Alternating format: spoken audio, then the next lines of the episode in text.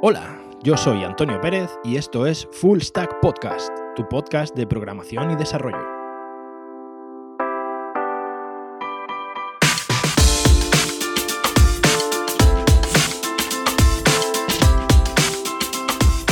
Bienvenidos al programa número 16 de Full Stack Podcast. Hoy vamos a tener uno de esos programas que, que tanto me gustan a mí con, con invitados. Yo creo que en gran parte porque me hacen la mayoría del trabajo ellos y yo solamente tengo que aparecer de vez en cuando y luego puedo seguir diciendo que es mi podcast. Pero bueno, en fin, hoy vamos a hablar de entornos de desarrollo. Hoy vamos a hablar de IDES y vamos a comparar sobre todo Atom contra BIM. Yo, en particular, eh, desde hace unas semanas precisamente soy usuario de Atom, pero bueno, he terminado en- tras un largo periplo probando prácticamente cualquier entorno de desarrollo que pueda existir sobre la faz de la Tierra. Así que precisamente por eso, porque como yo lo mío es la anarquía total y absoluta y mañana se me cruza un cable y cambio de entorno de desarrollo, me he traído a dos auténticos pesos pesados que sí que tienen mucha experiencia, cada uno trabajando, trabajando con, con el suyo, sobre todo con el tema de BIM, el que debo decir que yo no soy demasiado experto. Con lo cual, espero que el programa de hoy os resulte, os resulte interesante y que le deis un tiento si no conocéis estos entornos de desarrollo o aún no lo habéis probado. Así que sin más dilación, vamos a pasar a presentar a nuestros dos contendientes del programa de hoy, que bueno, ya son viejos conocidos en el podcast. Si habéis estado siguiendo Full Stack Podcast, eh, ya lo habréis oído a los dos. En primer lugar, tenemos a nuestro norteño de lujo, que aunque últimamente vive en Madrid, eh, Pamplonica y eh, un, según me ha dicho, fanático de fanático de, Acom- de Atom. Así que aquí tenéis a Iker García. Muy buenas, Iker, ¿qué tal? ¿Cómo estás? Antonio, muy buenas tardes. ¿Qué tal estás? Pues nada, pues nada, eh, parece que fue ayer cuando estuvimos hablando. Ya te digo, ya te digo, sí, hace poquito. Y, y nada, oye, joder, muchísimas gracias por, por invitarme otra vez, por Nada, dejarme nada. venir aquí a tu casa. Ya, sabes, ya sabes que yo encantado de tenerte aquí. Igualmente. Y por otra parte, tenemos aquí a un valenciano que, al que yo le tengo mucho cariño y creo que todos le tenéis mucho cariño. También, eh, bueno, perdonad, no os he dicho, Iker, eh, ingeniero de Big Data y aparte tiene el podcast eh, Big Dateame. Eh, ir Ay. recordándome estas cosas, chicas, que si no, yo tengo memoria de pez, o sea que es probable que, que se me cuele algo. Y por otra parte, tenemos aquí, como he dicho, a un peso pesado, Andros Fenollosa, de Valencia y también en representación del podcast República Web. Lo que pasa es que eh, Andros tiene un pequeño tiene un pequeño tic mental, una pequeña tara mental y es de los desarrolladores que utilizan BIM. O sea que aún así estamos encantados de tenerte aquí, Andros. ¿Qué tal? Bueno, esta presentación eh, no, no tiene nombre. Muchas gracias por, por- por presentarme con tanto amor y luego llamarme Sí. que estoy loco. Es- Se nota, se nota, se nota que está sesgado un poco, ¿no? Sí, sí, pero bueno, también nosotros pensamos que todos los que están fuera de BIM no tienen ninguna razón de ser, o sea, no, están a nuestro nivel. Entonces, creo que es una locura compartida. O sea que, Sí, Bueno, sí, sí. primero. primero agradecerte que me hayas invitado al programa. La verdad es que tenía muchas ganas de hablar de BIM, explicar qué es, ventajas y desventajas, y, ¿por qué no? Eh, descubrir a todos los oyentes nuevos editores, claro. Sí, no, hoy como ya habéis, eh, a mí me encanta, o sea, realmente esta, esta conversación, los tres, los tres creo que sabemos, los tres teníamos bastante ganas de tenerla. Y yo, bueno, fuera de broma, ya BIM es un tema que realmente no he desarrollado nunca con BIM, ya te lo he comentado varias veces, Andros, Mm, y la verdad que, que es un tema que, que tengo muchísima curiosidad, o sea, tengo muchísima curiosidad, se oye mucho, pero es como, es como la Deep Web, o sea, todo el mundo habla de la Deep Web, pero yo creo que, que realmente muy poca gente ha estado ahí, ¿no? Entonces, bueno, hoy precisamente vamos a hablar de, este tema, de, entornos de desarrollo, y para ello vamos a crear, vamos a empezar con un pequeño primer turno, en el que en primer lugar va a empezar Iker hablándonos de Atom, su, su IDE, su IDE favorito. Adelante, Iker, todo tuyo. Eh, defiéndenos Atom para, para el resto. de- intenta convencer a la gente de que utilicen Atom. Bueno, pues eh, muy sencillo. O sea, eh, Atom, si, si- si miras en su web, eh, ellos lo describen como el editor de texto hackeable del siglo XXI. Eh, y porque a mí me gusta mucho, o sea, yo he- la verdad que he probado a lo largo de estos años que llevo programando, he, he probado varios eh, IDEs, he probado Eclipse, he probado Sublime, Visual Studio y me he quedado con Atom y es básicamente por lo, primero, por lo fácil que es de utilizar, porque es muy, muy, muy sencillo, es muy ligero y, como dicen ellos en su web, es totalmente hackeable. O sea, si algo no te gusta, lo puedes cambiar.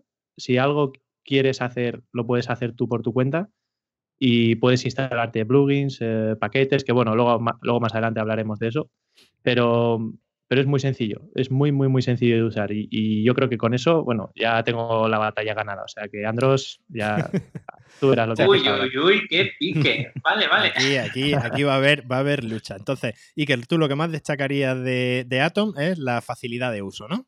La sencillez, sí, la sencillez que te doy, te doy la, te doy la réplica, Andros. Adelante. Ataca. ¿Tengo palabras, señoría? Vale, vamos a ver. ataca, ataca. Eh, yo creo que cuando preguntas en una gran sala lleno de desarrolladores eh, si están utilizando un editor que sea libre, siempre va a haber alguien que levante la mano y diga, yo utilizo Vim. hablamos de un editor de texto con 30 años de, de experiencia. Algo que muy poca gente, ni muy poco software en este mundo puede decir. Y muy, pocos programadores también. Sí, sí, también es cierto. Tiene centenares de parches, eh, ha sido optimizado multitud de veces, se ha hecho diferentes por. De hecho, hace poquito ha nacido uno llamado NeoBeam. Mm, es un, editor único. De hecho, más que un editor, es una filosofía.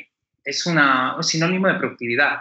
Está lleno de atajos y de forma de, editar que luego ha sido heredado por otros editores, otras, otras ideas, como puede ser Sublime Text, que es un heredero directamente de Vim. Y bueno, Atom sería entonces el nieto de Vim. es, es un estándar del open source. Hablamos de, un editor que va mucho más allá del software. Es claro. a mí, a mí ahora mismo me, habla, me hablas de BIM y claro, a mí me vienen, a mí me vienen a, a la mente esos, aquellos maravillosos años de universidad en los que trabajaba con un terminal tonto de Sun Microsystems en la Universidad de Granada y que precisamente para, para, generar scripts lo que hacíamos era precisamente con el propio editor BIM que estaba integrado dentro de un sistema Unix, que ni siquiera era un sistema Linux, era un sistema Unix puro. Entonces, claro, eh, desde entonces imagino que BIM eh, habrá evolucionado mucho, pero creo que mantiene, mantiene toda su filosofía de trabajar prácticamente todo con atajos de texto y con el 2.wq, por ejemplo, ¿no? Ese tipo de todo mm. esto, todo esto, no me acuerdo, no me acuerdo cómo se llaman en BIM, todos estos comandos que te alteran sí, entre. Los comandos, sí, sí, sí. Hombre, si tú ves en una sala llena de programadores y hay uno que tiene el ratón puesto poco abajo, posiblemente se esté utilizando BIM uno que no, que no tiene ratón directamente, ¿no? no tiene. Es que, a no ser que sea front, entonces ahí no le queda otra. Pero es, que, es, un editor donde a través de atajos puedes conseguir lo mismo, las mismas iteraciones. Lo que pasa es que, claro, eso le da cierta dificultad. Eh, y es bastante difícil llegar hasta él. O sea, tiene una curva de aprendizaje muy alta y hace poco leí una, una, estadística que uno de los, de los artículos más visitados dentro de Star Overflow era como quitar BIM. Eran los pasos, las teclas que tenías que apretar para quitarlo, ¿no? Sí, eh, sí, sí. Claro que ahora mismo lo, voy a decir en, antena y la gente le va a parecer alienígena, pero tienes que apretar la tecla escape, eh, luego dos puntos, luego Q y luego Enter. Pues vamos a ver, ¿qué me estás diciendo? ¿Dónde está el aspa para cerrar? Claro, claro, claro, claro. Pero a nivel de, vamos a ver, te pongo un caso, o sea, aquí los pejiguericas como yo, te voy a poner, yo soy capaz, mira, yo te digo, o sea, esto es un caso real, yo soy capaz de tirarme una tarde entera simplemente seleccionando la, el, la plantilla de colores que voy a utilizar para el código. De hecho, esto es un caso real que me pasó cuando Iker me convenció para empezar a probar Atom. Me pasé literalmente una tarde entera seleccionando el tema del código. Entonces, para los que nos gustan todas estas mierdas visuales, ¿tú crees que BIM, ¿tú crees que, BIM, que BIM puede ser apropiado para nosotros? Hombre, eh, si te gusta mm, invertir tiempo en mejorar y en ser más productivo, más trabajador, BIM no te va a costar un día, te va a costar toda tu vida. Eh, hemos hablado. Me, estás convenciendo, ¿sabes? Vamos, a Atom eh, ha estado comentando Iker de, que es hackeable, ¿no? Es una de sus mayores virtudes. Eh, BIM lo tienes que construir. A ti te dan la masa, te dan los ladrillos y no es que lo hackees, es que te lo haces a tu medida. si te gusta la configuración, buscar ese color perfecto, ese cursor que te encanta, eh, aquí tienes pasatiempos, vamos, la Play la, la, tienes que guardar en un cajón. ¿Tú has utilizado BIM alguna vez, Iker? Pues sí, la verdad, y es que es muy curioso porque aquí en la universidad también aprendimos a programar utilizando BI. Eh, no era BIM, era BI, pero bueno, que es eh, muy parecido. Y... Hablamos de lo mismo. BIM sería como un fork o una adaptación dentro de BI para darle más posibilidades. Hmm. Eso es, pues, pues em, empezamos a, programar así. Y yo me acuerdo las primeras veces cuando veía la terminal y, me decía, no, mira, es que para guardar esto tienes que pulsar escape y luego dos puntos, W, Q, Enter. Y era como, pero, pero a ver, a ver, a ver, ¿dónde está, dónde tengo yo aquí mi, interfaz? ¿Dónde, tengo mi botón de guardar? ¿Dónde tengo mi, mi botón de cerrar? Y esas cosas. Y, o sea, para mí yo creo que siendo un programador o aprendiendo a programar, puede que sea incluso un error enseñarte a programar en B de primeras. ¿eh? luego ya no digo que más adelante pueda ser útil o no, pero de primeras, como barrera de entrada, yo creo que es una barrera muy grande porque, no sé, a gente que, estás enseñándole a programar y le, enseñas a programar en BIM, eh, pues puede que, que, luego les eche para atrás, ¿no? Mm. Sí, es que es absurdo enseñar una herramienta tan avanzada como BIM a, gente que ni siquiera sabe aún que es un lenguaje de programación. Eh, está mucho más orientado al senior, a esa, ese desarrollador que está aburrido, está cansado de instalar extensiones para conseguir pequeñas mejoras o vive directamente en el terminal, porque como ha estado, bueno, hemos estado hablando, BIM es un editor de terminal, aunque es verdad que se ha sacado, hay posibilidades visuales con Qt, más, más historias, pero, pero es para personas que de verdad quieren dar un salto. Eh, y ser productivo tiene un precio. Claro, es el además, además es que mm, BIM te lo venden como si fuera un, un, editor de código simple. Porque yo recuerdo lo que dice Iker precisamente es como decir, no, vaya a utilizar esto que es un, un editor de terminal muy sencillito. Y claro, tú de primera Claro, yo ahora mismo hay muchos procesos de, de, VI que tengo totalmente automatizados porque es lo que utilizo siempre cuando estoy tocando a lo mejor algún eh, archivo de configuración eh, directamente por SSH en la consola, ¿no? Entonces, claro, ahí ya hay varias cosas que sabes, pues eh, te conocen las cuatro cosas y es verdad que se hace, se hace rapidísimo, pero cuando tú eh, simplemente llegas, pulsas, te mueves, pulsas la tecla I, eh, metes lo que quieres, pulsas escape, te vas 2.wq y estás fuera. Y en cuestión de segundos han modificado las opciones, pero claro, si esto te lo venden como a un programador novel y luego que, no que no sabe, como tú has dicho, lo que es programar, y luego al final eh, te dices, madre mía, pues si este es el, entorno de desarrollo simple, cuando tenga que manejar un Visual Studio, cuando tenga que manejar un Eclipse, me voy a cortar las venas directamente. O sea, es que. Pero bueno. Entonces, es, que, hablamos de que eh, BIM destaca en una. Es verdad que tiene un aspecto visual que parece un bloque de notas. Entonces tú lo ves y a primeras dices, uy, pues esto tendrá dos cosas. me han vendido que, esto era muy avanzado. Y, te metes un poquito, miras algún tutorial en un blog y sueltan términos como modo visual, modo bloque, modo no sé qué, que, resulta que, si aprietas esta tecla y esta tecla ocurre algo. Y hay un momento que primero empiezas a descubrir eh, teclas del, teclado que no sabías que estaban ahí y luego te das cuenta de, que esto se puede aprender en un día que puedes empezar a mover, con fluidez la primera semana, pero que necesitarás toda una vida para de verdad moverte con soltura. Y entonces pica, porque sientes que vas aprendiendo, que cada vez el editor está más moldeado a tu forma de trabajar. Y eso también hace que luego otros editores te, resultan pues, incómodos. Yo sí que he vivido el momento de tener que irme a Visual Code por X razones de trabajo ponerme el emulador de BIM, que ese es otro tema que podríamos hablar, que todos los editores tienen su propio plugin para tener una emulación de las teclas de, de BIM y siempre me faltaba algo. Digo, es que quiero apretar esta tecla, esta tecla y hacer esta función. Y en lugar de eso tengo que irme aquí, luego a reemplazar, luego a apretar esta opción. Entonces es un, yo lo considero un editor avanzado. ningún novel debería empezar con algo como esto. Estoy, estoy totalmente, de acuerdo contigo.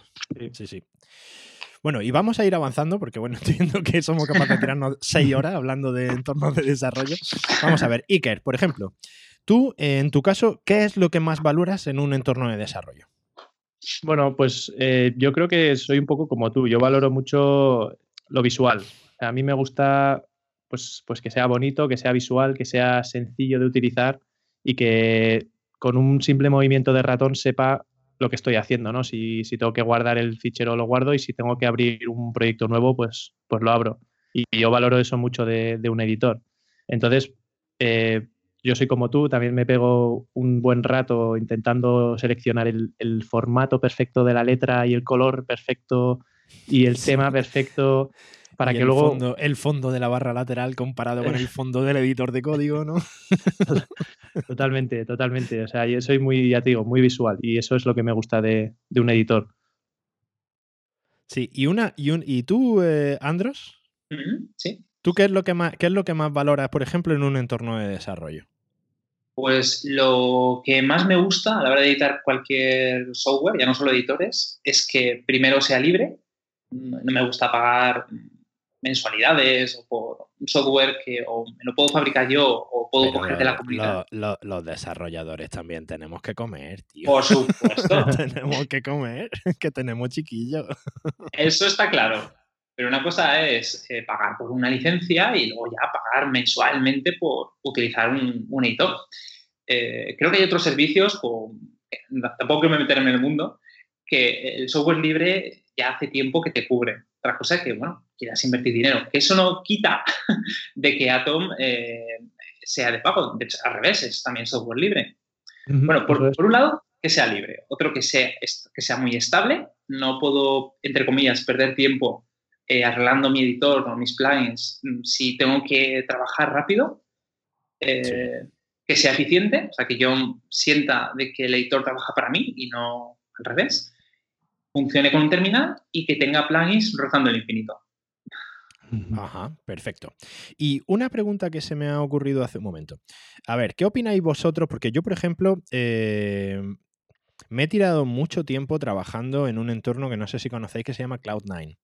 Sí. ¿Vale? Eh, Cloud9, por ejemplo, para a mí lo que más me gustaba era que el entorno de desarrollo integrado para un equipo directamente en la nube y poder trabajar desde cualquier ordenador, para mí era genial. ¿Vosotros qué opináis acerca del tema de los entornos de desarrollo en la nube? Pues eh, sinceramente no he utilizado ninguno, o sea que eh, mi opinión al respecto es bastante floja, la verdad. Así que, Azro, si, si, tú puedes eh, arrojar algo más a esto, porque... Bueno, eh, yo es que valoro mucho el, el, poder quitar el router y seguir trabajando. Eh, poder moverme en el metro, levantar mi propio servidor en local y seguir haciendo cualquier tarea. Muchas veces cuando voy a la casa de mi pareja, donde no hay buena señal de internet, poder seguir trabajando todo el día, ¿no? Y ya luego llegar a mi casa y subir con un push mis cambios y, no notar esa diferencia. Entonces, mm, no he tenido la necesidad tampoco. Claro, yo digo porque yo, por ejemplo, a mí me ha pasado, eh, por una parte, en, el equipo en el que, bueno, trabajaba hasta hace un tiempo, eh, también es cierto que yo trabajaba con varios ordenadores. Tenía un ordenador en la oficina, tenía otro ordenador en casa y a mí me molestaba mucho tener que estar haciendo pull y push de todos los repos y demás. Entonces, al final, hace unos años, empecé a manejar este I de Cloud9, que ahora de hecho es propiedad de Amazon, lo ha comprado Amazon, ahora forma parte de Amazon Web Services.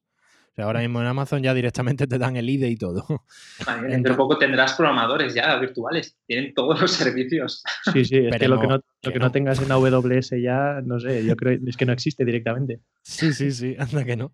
Y la verdad que hay ciertas cosas, sobre todo para, para trabajar de forma, para trabajar de forma colaborativa, que realmente, realmente es muy cómodo. Realmente es muy cómodo porque pueden estar varios, varios desarrolladores al mismo tiempo tocando el mismo código, revisando el mismo código y ejecutándolo cada uno de ellos en su propia máquina y haciendo modificaciones. O sea que realmente es un, paso bastante es un paso bastante interesante. Y ahora una pregunta que esta os va a coger por sorpresa, esta no la teníais preparada y quiero que me respondáis, porque esto creo que es algo que mm, viene dividiendo desde hace bastante tiempo eh, al mundo de los desarrolladores. Y esta pregunta es mucho más importante de lo que parece. Vamos a ver. ¿Modo claro o modo oscuro? ¿Modo claro o modo, o modo oscuro? Aquí, aquí puede- pueden saltar chispas de lo mojado, ¿eh? O sea, Eh, Iker, Iker, ¿modo yo- claro o modo oscuro? yo soy de modo oscuro, sí. Modo oscuro. Totalmente. Vale. Y siempre intento. Eh, Es más, le he, dado- he intentado darle oportunidades al modo claro, porque, como te digo, visualmente es más bonito, pero no, siempre acabo cambiando y siempre acabo volviendo al modo oscuro, sí. ¿Andros? Pues yo prefiero modo oscuro, cuatro espacios y café bien caliente.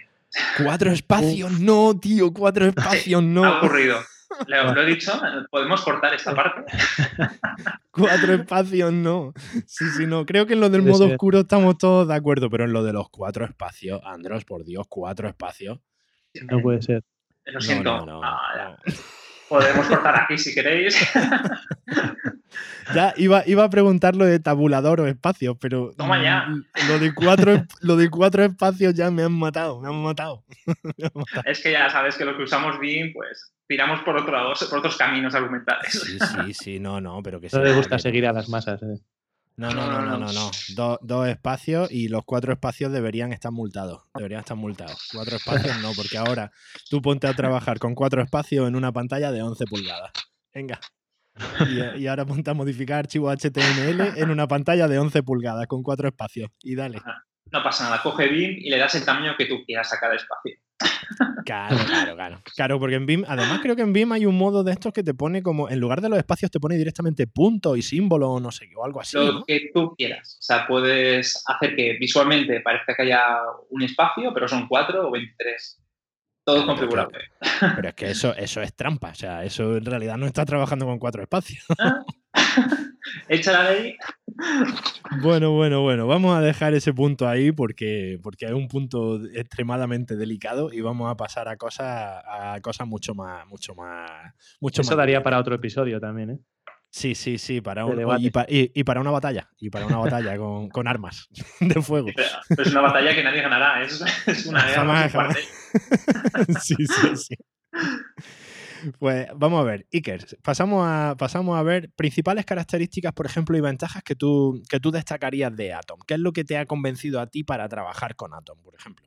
Vale, pues eh, bueno, principalmente, como ha dicho Andros, eh, Atom es un, es IDE que es de código abierto, es open source, de hecho está desarrollado por, por la gente de GitHub y, y tiene, claro, eso implica que tiene una comunidad detrás brutal, una, muchísima gente trabajando eh, detrás y hace que cualquier duda que tengas, cualquier problema que tengas con el, con el IDE, pues eh, se, te la pueda resolver nada, con una simple búsqueda en Google, pues de manera muy sencilla, ¿no? Em, lo que también me gusta mucho es que es, es un sistema multiplataforma.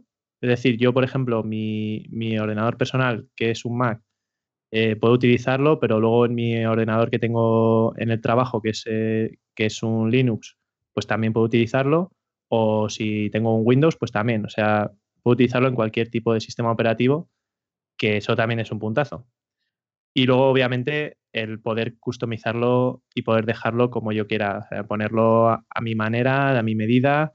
Tienes más de 8.000 paquetes disponibles para, para instalar y más de 2.000 temas eh, diferentes para, para ponerlo pues como más te guste. O sea, prácticamente todo lo que necesitas eh, para tu IDE lo tienes y te lo puedes instalar.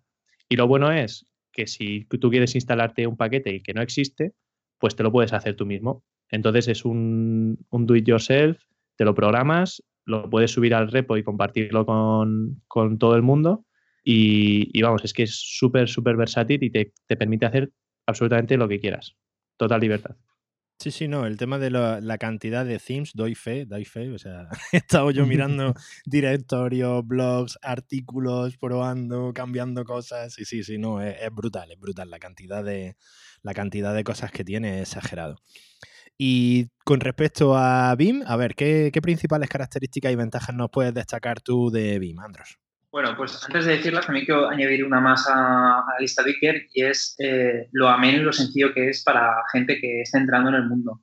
Eh, suele recomendarse dos editores, uno es el Visual Code y otro es Atom, Y bueno, pues lo hace tan sencillo, todo con un clic lo, lo tienes. Mm, es una herramienta que ya está preparada para desarrollar sin ni siquiera instalar ningún, ninguna extensión, lo cual pues dice mucho también del editor. Y, y después de regalar este puente a mi enemigo, quiero decir de, que vi. Te está, echando, te está echando piedras sobre tu tejado. No, vaya, vaya, vaya mierda de lucha que estás haciendo, tío. Imagínate qué argumentos buenos tengo que hasta tengo que darle uno más a él. vale, vale, me acabas de callar la boca. Adelante.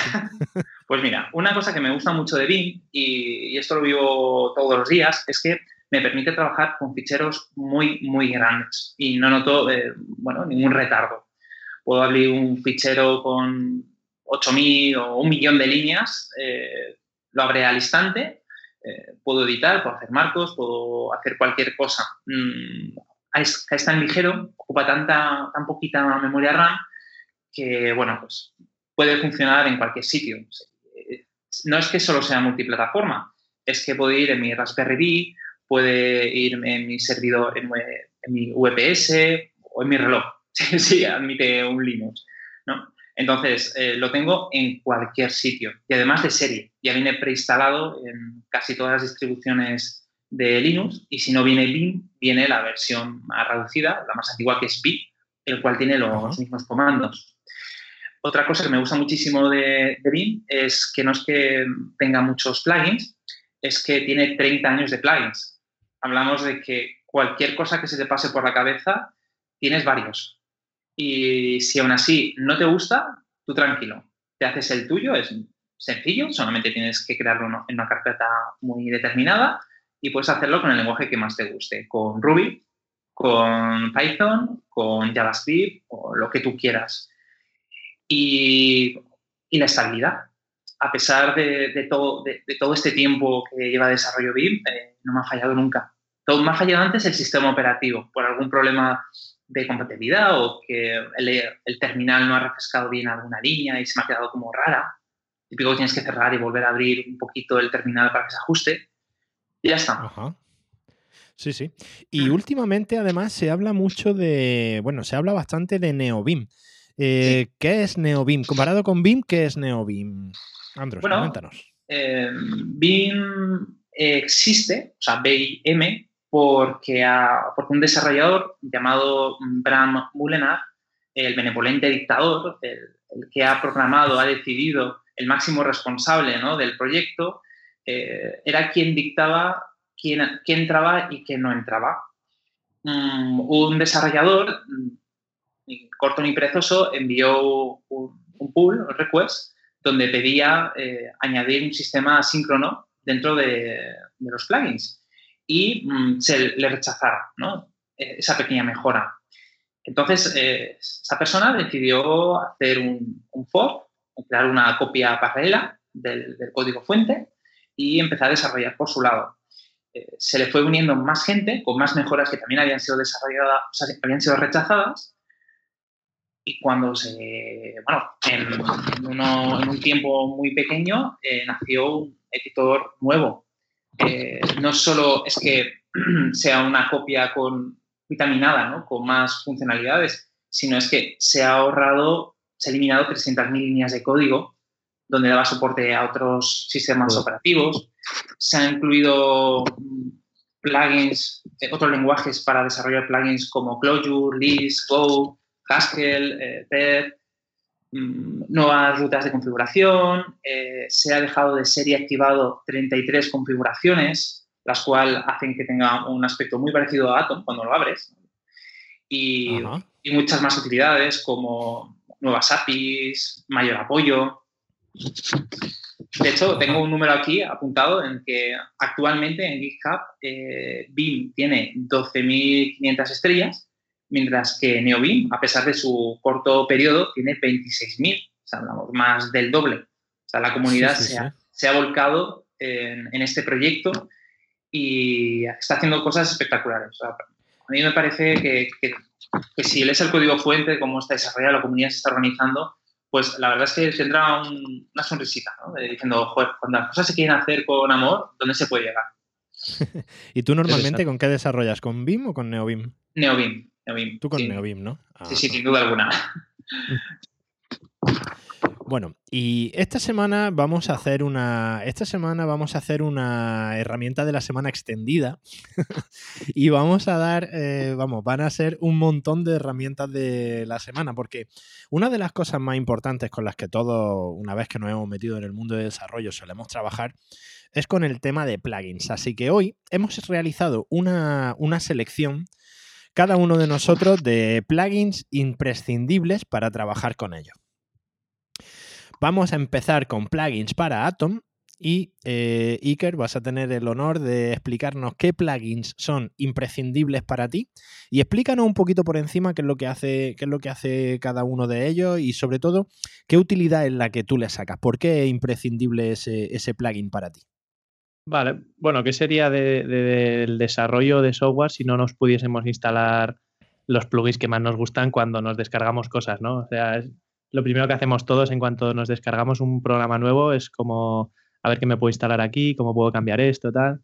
Y, bueno, como os digo, Atom al final tiene más de 8.000 plugins o paquetes diferentes que te puedes instalar. Eh, no me conozco todos, obviamente, pero los que sí que siempre, siempre que me descargo Atom en una máquina nueva, eh, instalo de primeras, son estos seis que, que os voy a contar ahora. El primero de todos es, eh, se llama Teletype for Atom. Y esto es muy parecido, por no decir lo mismo, eh, que lo que comentabas tú antes, Antonio, de, poder mm, programar de manera colaborativa entre varias personas y tal. Ajá. Vale, este, este plugin lo que hace es que, igual que, podemos hacer ahora mismo con el Google Docs, por ejemplo, que tenemos un archivo abierto y podemos todos eh, editarlo a la vez y ver los cambios y demás, pues este plugin lo que nos permite es hacer eso con nuestro script. Entonces, este plugin nos genera un, link a nuestro script que podemos compartir con nuestro equipo y, una vez que ya tienen ese enlace, ellos mismos pueden editar eh, ese mismo código como si estuviesen en nuestra máquina. Y entonces tú puedes ver los cambios en tiempo real, puedes sugerir ideas, oye, pues esta variable cámbiala, ponla aquí, este bucle, tal, no sé qué. Y entonces es, una, es un plugin para, para programar de forma colaborativa que es, vamos, mano de santo. Sí, sí, estoy viendo, estoy viendo además que tiene más de 600.000 descargas aquí en la, en mm. la, biblioteca de paquetes de, Atom. Eso es, porque además eh, viene en la, en la, misma página de Atom, eh, viene eh, destacado. Destacado, ¿no? Claro, entonces es de lo primero que ves una vez que vas a la página de Atom. Y ya te digo, es, es brutal para, para tema colaborativo con un equipo, sobre todo si tienes un equipo que estáis en diferentes, em, o sea, si estáis situados en diferentes ciudades o en diferentes países, pues es genial. Esto está muy bien también para la formación, ¿no? El poder tú estar explicando a través de Skype o lo que sea, poder compartir el enlace. Por ejemplo, eso es. súper potente. Sí, eso es. Mira, no, no, había caído en eso, pero, pero sí, por ejemplo, puede ser súper útil para, eso. Un, un, Skype, compartes el enlace y la gente va viendo en tiempo real lo que vas escribiendo. Eh, puedes, eh, o si ellos están escribiendo, puedes ayudarles, puedes corregirles justo en tiempo real. O sea que sí, sí, la verdad que es muy buena idea. Bueno, siguiente, siguiente plugin eh, que también es indispensable sí o sí es la, integración con GitHub. Obviamente este IDE está desarrollado por la gente de GitHub, pues tienen que tener, tiene que estar 100% integrado. Y, y es, es un plugin súper útil porque te evita el tener que hacer los pull, los push, los commits, etcétera, desde la terminal. Lo puedes hacer todo directamente desde el IDE, sin cambiar de ventana, con dos o tres botones, pim pam, haces el pull, haces el commit, push y todo súper sencillo, súper fácil para evitar liarla y, y para no complicarte mucho la vida tampoco.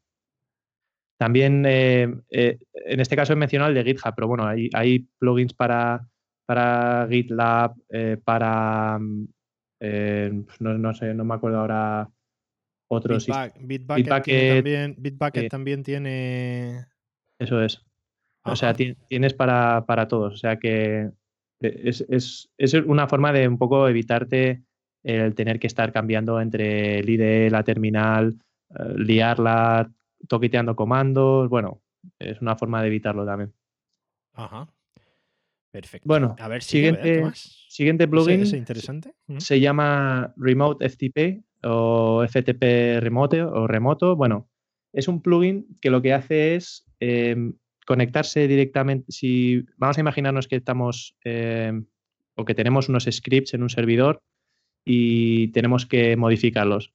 Vale, lo que se venía haciendo hasta ahora era una o conectarte por SSH al servidor y modificar los scripts directamente pues con B o con Emacs o lo que sea, o te lo podías descargar en local, abrir tu editor, modificarlos y volver a subirlos por FTP al, servidor.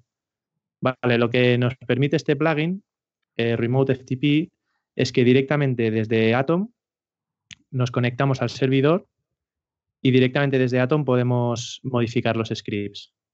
Automáticamente, una vez que, guardemos ese script, eh, Atom lo va a guardar y lo va a subir al servidor en la misma localización en la que estaba.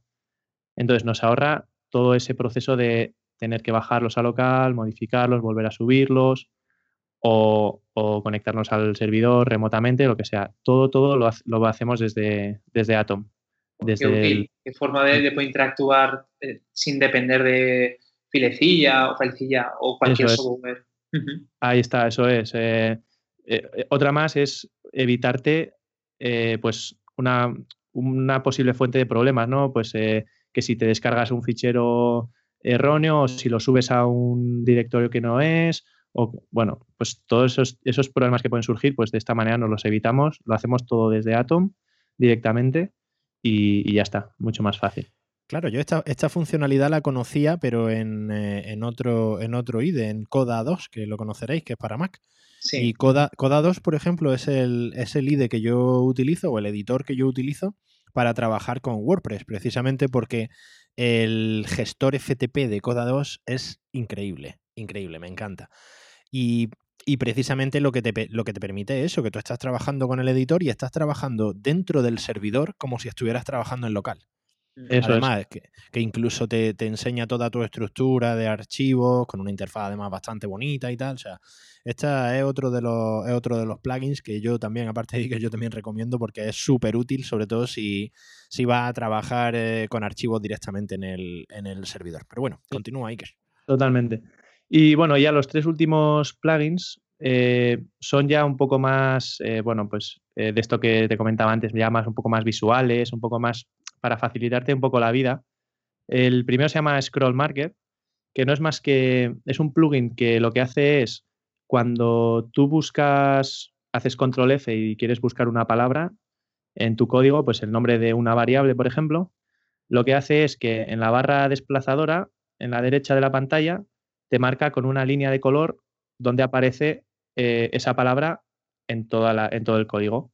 ¿Vale? Es un poco como, como cuando buscas en alguna web eh, pues cualquier palabra y, a la derecha en, la barra desplazadora te aparece por colores las zonas donde aparece esa palabra. Pues esto es lo mismo. Entonces, es muy útil si tienes un, un, script de no sé cuántas mil líneas de código seleccionas la palabra y entonces ya puedes ver si, pues, si aparece esa palabra al final del fichero, pues te vas directamente hasta el final. No hace falta que vayas haciendo scroll ahí poco a poco para, buscarla. Ajá, es un poco parecido entonces también, bueno, por lo que me estás diciendo, pensaba yo, este no lo conocía yo, pensaba yo que era más parecido al, a la barra lateral que tiene Sublime, que te aparece un poco como una miniatura de todo el código y que te puedes desplazar a cualquier parte de a cualquier parte del listado de código. ¿Es algo parecido a eso? Es algo parecido, sí, eh, pero eh, no, o sea, tú lo que te refieres es que te aparece como, como si fuese el código en reducido, el código en, pequeñito, en, miniatura, exacto. y te aparece todo, todo el archivo o casi todo el archivo de código en una mm. franja a la derecha. Eso es, sí. Pues, pues es muy parecido, sí, solo que más reducido aún. Solo aparecería en lo que es la barra lateral. ¿Vale? Lo que es la barra desplazadora. Y, esto también viene muy ligado con, el siguiente plugin que es Highlight Selected, que es eh, un plugin que lo que hace es, eh, cuando tú haces doble clic en una palabra, por, pues volvemos al ejemplo de, una variable, haces doble clic, seleccionas esa palabra y lo que hace es seleccionarte todas esas palabras en el, en el fichero, en tu script. ¿Vale? Entonces, también es una manera muy visual de poder buscarlas eh, pues, pues en todo el script. Eh, tú seleccionas una y el, y el, plugin automáticamente te selecciona todas las palabras en, el script. Entonces, pues Si, si juntas estos dos, el scroll marker y el highlight selected, pues vamos, eh, da igual que tengas un script de 5.000 líneas, que es súper sencillo poder buscar las palabras que quieras. O, incluso también te sirve para frases, para todo. Todo lo que tú quieras, lo puedes seleccionar y te lo busca en todo el fichero. Interesante, qué interesante. Es curioso como Visual Code eh, se ha basado en muchos editores para, hacer, para ser lo que es, porque esa funcionalidad que estás describiendo que viene de serie con, el Visual Code, el tú pulsas una palabra y se te resalte, eh, más otras, otras funcionalidades dentro de Atom. O sea que, me llama la atención la influencia que ha tenido. Sí, sí, sí. Y es que al final, o sea, yo creo que sobre todo cuando estás trabajando con ficheros que son muy grandes y, tienes muchísimas líneas de código, todo lo que sea algo, algo muy visual para buscar o para encontrar alguna, pues eso, una variable, un, bucle, lo que sea, cuanto más visual y más sencillo sea para ti, pues al final te, hace la vida mucho más sencillo también. Sí. Claro, incluso, incluso, incluso una, una, función que para mí, por ejemplo, ¿cuántas veces no nos pasa que, que tienes que hacer dos archivos o dos controladores, por ejemplo, que, hacen lo mismo, pero en dos modelos distintos, por ejemplo. Y lo único que tienes que hacer es cambiar el nombre de la variable. y de pronto con una, con una de estas que directamente te las marca todas y con que tú lo escribas una vez, te ha cambiado todas las variables dentro, de, dentro del archivo. esa funcionalidad era una funcionalidad que tenía yo muy controlada con Sublime y que ahora todavía no, no, la, no, la, estoy utilizando en Atom, por ejemplo. Pues eso es. Y, ya luego el, último ya para acabar, no me quiero alargar mucho más, es, eh, bueno, autocomplete, el autocomplete de, toda la vida, de, del, pues como puedes tener en Eclipse, por ejemplo. Eh, pues yo en mi caso utilizo autocomplete Python porque es el, es el, lenguaje en el que desarrollo, pero bueno, tienes, tienes autocomplete para, para cualquier lenguaje, CSS, Java, HTML, bueno, que, y este plugin no es más que un plugin que lo que hace es mientras tú vas escribiendo eh, pues el bucle if, pues él automáticamente ya te va completando eh, el, resto de, el resto de palabras que necesitas para completarlo, ¿entiendes? Y te va, te va mostrando pues, las variables que tengas, si tienes variables declaradas y, demás. Eh, es, es, una, es un autocomplete como puede haber en otros, en otros editores. lo bueno es que en este caso puedes instalarte el plugin que tú necesites para, o el plugin que tú quieras para el lenguaje que utilices, porque tienes para todos. Así que, eso sería. Esos serían los, mis, mis plugins imprescindibles. Sí, es una, es una gran selección, y que la verdad que hay unos cuantos, hay un par de ellos que no los conocía y ten por seguro que los voy a, los voy a probar yo en Atom. Bien, Andros, tu turno. A ver, eh, ilumínanos con esos plugins fantásticos para, para BIM. Mm, claro, es que con, esos 30 años, con esos 30 años de plugins. Uf, si me pongo a hablar. Dejo esto, dejo, esto, dejo esto grabando y mañana ya nos vemos, ¿vale? bueno, es que, claro, eh, dependiendo también al lenguaje que tú dediques, hay unos plugins que destacan sobre otros. Y también aquí jugamos en desventaja con BIM, ya que al venir tan pelado, eh, muchas funciones básicas eh, tienes que instalarlas a través de plugins. Eh, por ejemplo, si quieres mejorar, como es el primer plugin que voy a hablar, que es NerdTree, eh, la forma de, visualizar tus archivos, pues necesitas instalar un plugin. Me explico. Eh, al, estar en el terminal no existe algo tan bonito como el sidebar, la barra lateral, donde tú puedes ver tus ficheros, tus directorios. Aquí lo tienes que añadir para facilitarte un poquito más la vida y, bueno, tener también el código un poquito más centrado y trabajar. Y otro plugin que también vendrá con Atom, pero aquí hay que tenerlo, hay que darle esa instalación, es NER Commenter, que sirve para tú seleccionar un bloque de código y con una combinación de teclas, pues que te lo comente, independientemente del lenguaje.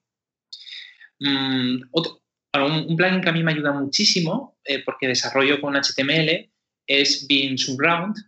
Sirve para, mm, si tú estás haciendo un, texto y de repente te das cuenta de que había unas palabras que tú tenías que envolver con una etiqueta, por ejemplo, strong, eh, lo que tú haces es seleccionar esas palabras y con una, una combinación escribes la etiqueta que tú quieres y ¡pa!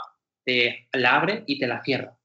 evitándote tener que escribirlo a mano, cortar ese texto y meterlo en la, parte interna. Mm, más plugins interesantes podría ser, por ejemplo, eh, Line Line o lo que sería cambiar el color. También algunos lo conocen en BIM como Airline. Eh, poder cambiar la parte inferior del editor para saber en cualquier momento en qué modo estás, si estás en modo visual, en modo normal, en modo insert, que es para escribir. Mm, también tengo plugins donde puedes hacer cosas que, se pueden hacer en Atom, como por ejemplo Emet. No sé si conocéis Emet. No, no lo, no lo conozco, no, o ahora mismo no me, suena. Eh, tú si, por ejemplo, quieres hacer HTML, ¿no? tú quieres hacer un bloque, eh, tú escribes la etiqueta, el nombre, pulsas tabulación y te la crea.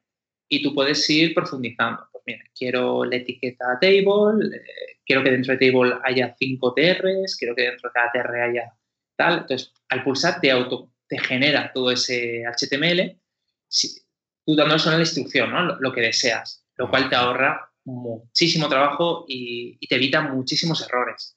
Sí, eh, sería una funcionalidad parecida a la de Text Expander, ¿no? Bueno, no conozco ese plugin, pero supongo que sí, será muy similar. Eh, Text, Text, Expander es el programa este de Mac, el que simplemente te permite hacer eso que tú estás diciendo, pero en cualquier, en cualquier, en cualquier aplicación que tú estés utilizando en el Mac.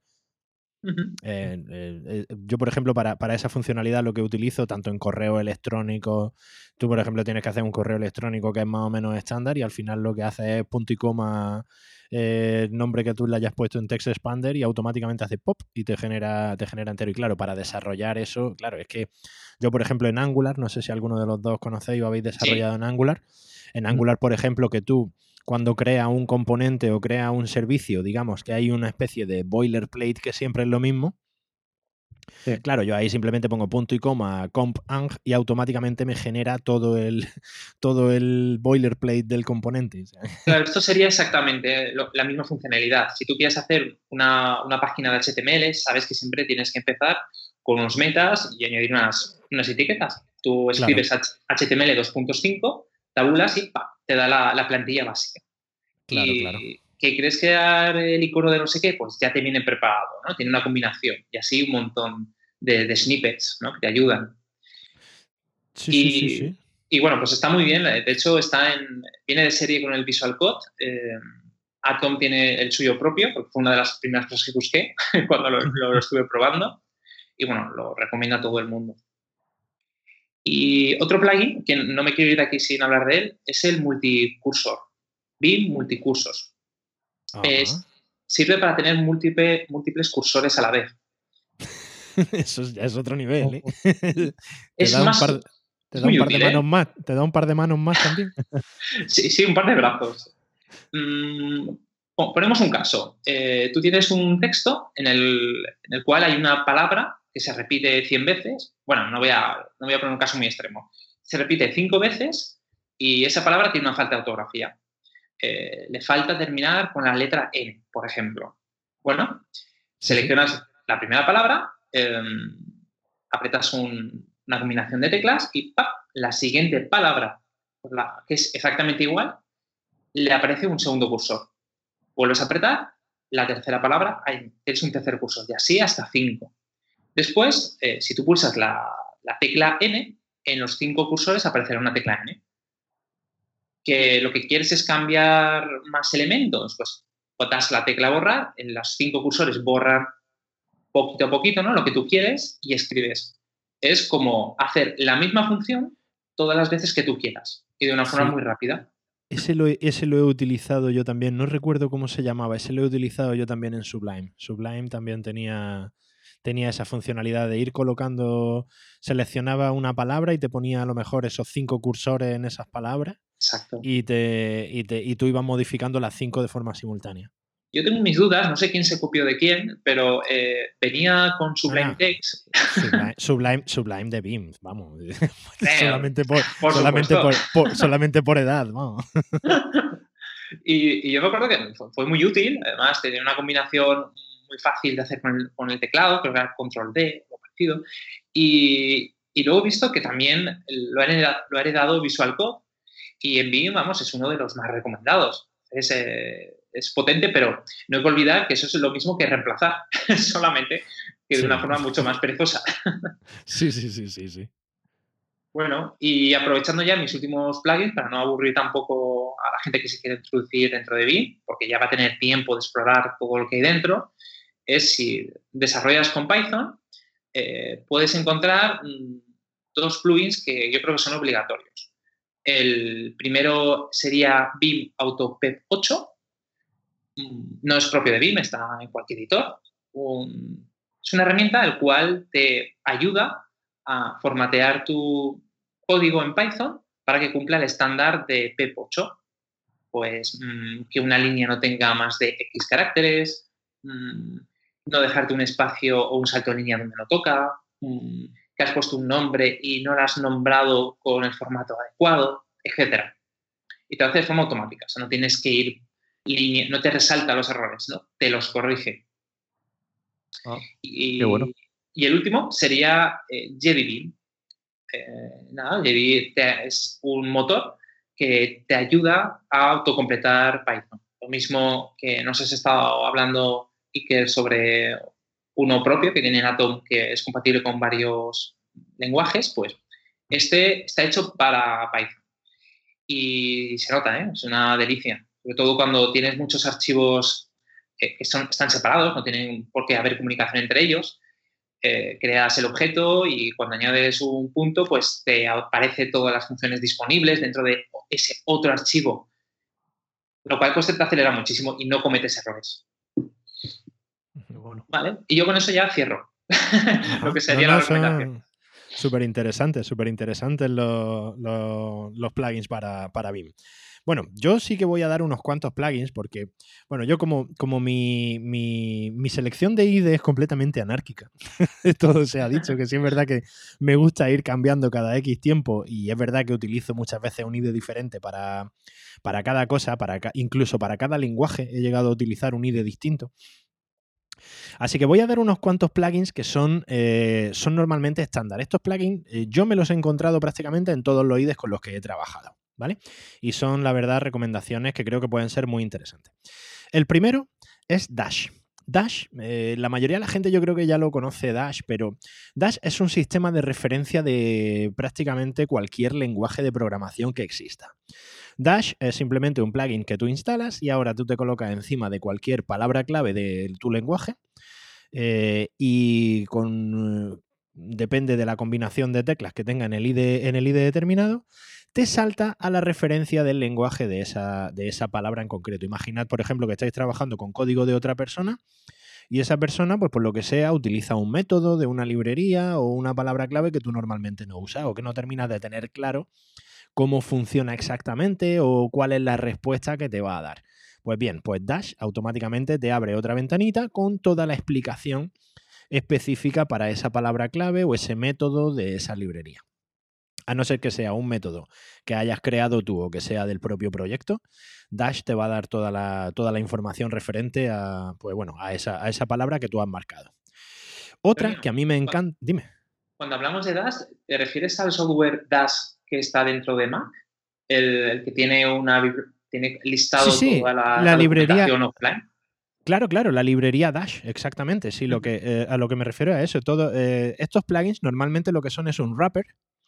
Es, un mm. es un wrapper de esta librería. Entonces tú directamente lo instalas en el IDE y normalmente suele ser con con control, control B o con Alt B, no recuerdo ahora mismo exactamente cuál era la, la esta de Dash, pero eh, eh, suele cambiar de un IDE, a veces cambia de un IDE, de un IDE a otro.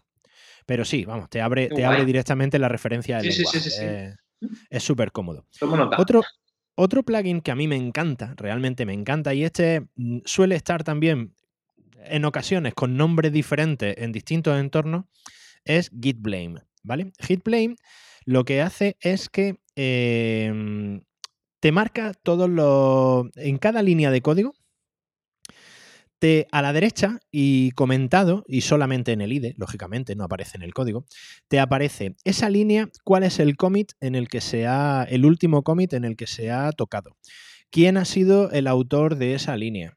eh, cuando se ha modificado. Incluso te permite hacer el, el diff de Git, ¿lo conocéis, imagino? Eh, que te compara el mismo archivo, pero en dos commits diferentes. Pues bien, HitBlame lo que te dice cuando trabajas, por ejemplo, con equipo y quieres ver qué partes del código forman parte, qué, partes del código ha hecho uno, qué partes del código ha hecho otro, desde cuándo no se modifica una línea de código. Si una línea. Esto para detectar errores muchas veces viene muy bien, porque a lo mejor es una parte que es relativamente nueva y eh, resulta que en esa parte nueva tú ves que alguien ha modificado algo últimamente que ahora falla y antes no fallaba. Pues bueno, pues precisamente un primer filtro es mirar precisamente estas líneas que se han modificado más recientemente para que sea más sencillo encontrar, encontrar estos errores. Entonces, bueno, HitBlame la verdad que te da mucha información de, de, digamos, cada una de las líneas de código, cómo se ha modificado y cuándo. Es el plugin chivato, ¿no? Sí, sí, sí. para un, para un, un director de desarrollo necesita, necesita este plugin. O sea, he intentado ser diplomático, pero la mitad de las veces lo que estás buscando es quién la ha cagado. Bien. El siguiente plugin, que ya he hablado alguna vez de él, eh, es eh, Rubocop. Rubocop es específico para Ruby, ¿vale? Para el lenguaje Ruby.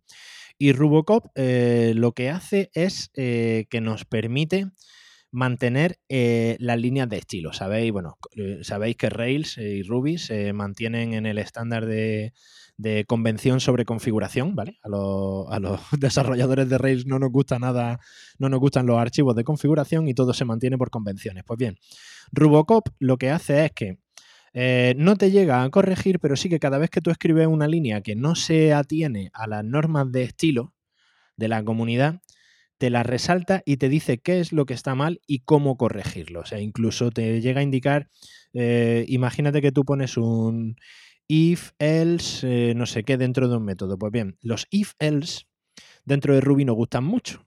Entonces, normalmente si tú puedes resumir cinco líneas de código en una sola línea, vas a tener que hacerlo porque las normas de estilo son esas. Escribe una línea y si en una línea puedes eliminar cinco líneas de código, Rubocop te lo va a marcar. Y luego, aparte, una gema que, o un plugin que se llama Rubocop, hay que instalarlo nada más que por el nombre. o sea, aunque no lo utilices, nada más que por el nombre llamándose Rubocop, tienes que tenerlo instalado. Eso es, Estoy totalmente de acuerdo. Da igual la utilidad o el lenguaje, tiene que estar. Es, es bonito, es bonito y el logo, y el logo además es precioso. Bien, otro, otro, plugin que a mí me resulta bastante útil, este en concreto cuando trabajas con JavaScript, eh, es eh, Bracket Colorizer, ¿vale? Bracket Colorizer básicamente lo único que hace es eh, te colorea de forma diferente las llaves o los corchetes que, pongas según el nivel de, anidamiento que tengas, ¿vale? Según el nivel de nesting, si, no sabéis lo que es el anidamiento, soy de otro país. Bien, pues Bracket Colorizer, ¿cuántas veces no pasa? Que de pronto te encuentras que tiene cinco llaves cerrándote de forma consecutiva. Claro, y te pone a buscar una línea y dice, ¿esta dentro de cuál está? O se te ha ido, por ejemplo, la indentación en una línea y ahora te estás volviendo loco buscando un fallo. Parece, visualmente parece que la indentación está bien, pero te está fallando en algún sitio. Pues bien, Bracket Colorizer lo que hace es que te agrupa estas llaves, corchetes o paréntesis por colores según el nivel de anidación, con lo cual, de momento que te falta un color, ya sabes cuál es la llave que te está faltando y dónde te está faltando es bastante, es bastante útil y bueno, un poquito vistoso. Los colores además son un poquito chillones, pero bueno. Y por último, este es uno que me encanta, que es una pijada, este es una gilipollez, realmente no tiene gran utilidad, pero a mí me encanta, me encanta, y es el, plugin de File Icons, que te agrupa eh, todos los archivos que tú tienes en tu, en tu proyecto o en tu árbol, te pone un icono eh, bastante representativo del lenguaje con el que está hecho ese archivo. Todos los que trabajéis en desarrollo web sabéis que tenéis mezclado eh, archivos HTML con archivos Ruby, con archivos YAML, con archivos de JavaScript, con archivos CSS. Tienes de pronto en un proyecto ocho archivos de ocho lenguajes diferentes, ocho tipos de archivos de ocho lenguajes diferentes. Pues bien, File Icon simplemente lo que hace es que te pone un icono del lenguaje al lado de cada uno de ellos y aparte son, son, son iconos bastante, bastante vistosos. es un plugin bastante interesante, muy visual y queda, queda bastante bonito, que a mí todas estas mierdecitas visuales me, me encantan, ¿no? Esto me encanta. Y si te lo pones ya en colores diferentes, mejor que mejor. Y es raro porque nos gusta el fondo negro, pero queremos colores por encima del negro. claro, claro. totalmente, totalmente. Y bueno, yo creo que hemos dado unas cuantas, unas cuantas herramientas esta semana, ¿no, chicos? Yo creo que esto la gente puede sacar partido de aquí, ¿no? Hemos mandado bastantes deberes a la gente. Yo creo que tienen para, para un buen rato ahí mañana examen. O sea, esto aprendido. Calla, calla, que la gente se me desuscribe del podcast, ¿no? calla, hombre. Oye, Iker, y una cosa, ya como duda, como duda también, si, si por ejemplo tú trabajas con plataformas de bases de datos como las que hablabas de Hadoop y Spark y tal, eh, ahí normalmente ¿qué IDE, qué IDE el que el que se recomienda? Eh, bueno, es que te, tengo que recomendar Atom, sí o sí. O sea, es, el que sí, y el, sí, eso es. O sea, eh, al final los, los ficheros que, que, vamos, eh, que vamos creando y los scripts, eh, pues es igual, que, es igual que el desarrollo web. O sea, los creamos en local y luego los subimos al servidor. Entonces, pues Atom, a tope. Pues chicos, creo que ha quedado un programa bastante interesante, ¿no creéis? La verdad que sí, la verdad que sí. aquí ha habido información, creo que hemos aprendido un montón entre nosotros tres. No me quiero imaginar lo que va a aprender la gente que nos escuche. Sí, sí, sí. Y tampoco, tampoco te hemos metido tanta caña, ¿no, Andros? No, tengo aquí escudos. He empezado, he empezado fuerte, pero luego he bajado el nivel. Tranquilo.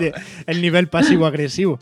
Si tuvieras que aprender bien, ahí saldrías, vamos, a prueba. entonces, te haría, entonces te haría la pelota. No, me metería contigo. en fin. Bueno, chicos, oye, agradeceros, agradeceros muchísimo que hayáis estado, que hayáis estado en este, en este programa de nuevo de Full Stack Podcast. Los dos sois ya viejos conocidos y espero que, espero que sigáis viniendo porque la verdad que cada vez que venís, tanto la gente por ahí como yo aprendemos muchísimo con vosotros. ¿eh? la verdad que el placer es nuestro, desde luego, Antonio. Muchas gracias por, por invitarnos y yo, desde luego, que espero volver otra vez. Andros, yo espero verte también por aquí. Yo, y que tenía ganas de conocerte y la verdad es que no se me ocurre ninguna otra manera que hacerlo que hablando sobre estos temas. Eh, Antonio, es todo un placer estar en tu programa.